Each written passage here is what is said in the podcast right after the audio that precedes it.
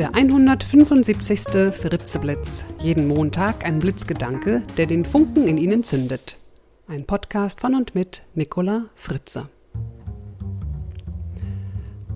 Hallo und guten Montagmorgen. Heute gibt es wieder einen Zen-Gedanken und zwar zum Rhythmus. Es gibt für alles im Leben einen richtigen Rhythmus.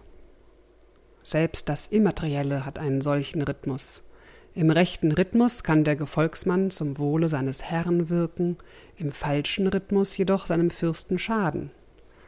Ob ein Kaufmann Geld gewinnt oder verliert, ist ebenfalls eine Sache des Rhythmus. Jeder Bereich hat seinen eigenen Rhythmus. Es ist wichtig, diesen daraufhin richtig einzuschätzen, ob es zum eigenen Wohlergehen oder Untergang beiträgt von Miyamoto Musashi. Ja, dieses Zitat stammt von einem japanischen Samurai.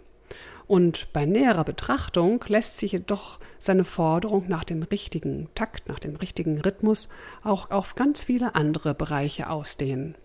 So berichten ja zum Beispiel Spitzensportler immer wieder, dass sie nicht in den richtigen Rhythmus finden konnten und dadurch nicht ihre volle Leistung abrufen konnten. Oder auch Börsenhändler. Ja, auch hier ist oft zu hören, dass es beim Kaufen und Abstoßen von Aktien auf das richtige Timing, das richtige Gefühl für den Rhythmus der Märkte ankommt. Das Problem dabei, jeder Tätigkeitsbereich und auch jeder Mensch hat seinen eigenen optimalen Rhythmus. Man kann ihn also im klassischen Sinne nicht lernen.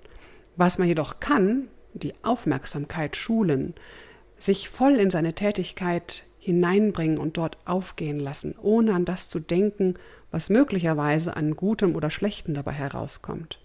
Und nur auf diese Weise hat man eine Chance, das Gefühl für den eigenen Rhythmus zu entwickeln. Das heißt, man darf bei dem, was man tut, auch nicht an den Rhythmus denken. Denn sofern man an ihn denkt, hat man ihn schon wieder verloren.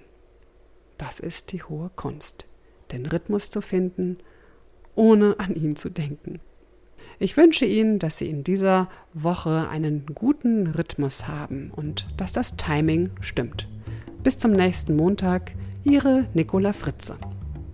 Weitere Informationen zu mir, meinen Vorträgen und Büchern finden Sie auf www.nicolafritze.de.